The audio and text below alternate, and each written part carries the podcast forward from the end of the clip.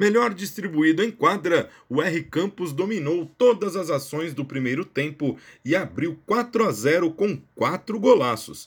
Um de letra de Luciano, outro numa ótima trama com camisa 6 Denilson, que serviu Thales, além de mais dois chutaços do mesmo Thales, sendo um de canhota e outro de pé direito. Grande atuação do camisa número 22.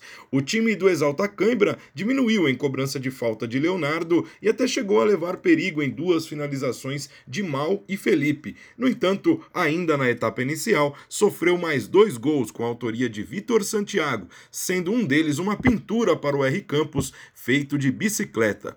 No segundo tempo, o Exalta voltou com alteração no gol. E se a ideia não era sofrer mais com esse placar elástico, deu certo. A mira certeira do R Campos encontrou impedimento nas mãos de Matheus Brito e na trave, com chutes de Nilson, Denner, Luciano e Vitor Santiago.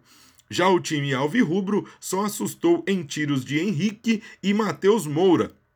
Depois de tanto insistir na quadra ofensiva, o time azul liquidou a fatura com um gol do camisa 19, Joaquim, o qual deu números finais ao placar, 7 a 2.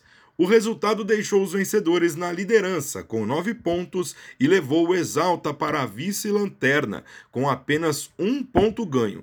No próximo sábado, o R Campos defende o primeiro lugar contra o Peneira, enquanto o Exalta Cãibra encara o Juvena, último colocado da chave. Autor de um golaço de bicicleta, o camisa 90 do R Campos, Vitor Santiago, falou na entrevista pós-jogo ao lado do filho Adriano. A pintura, segundo o Vitor Santiago, é fruto de muito treino, muito treinamento para fazer esse gol de bicicleta. Ouça só.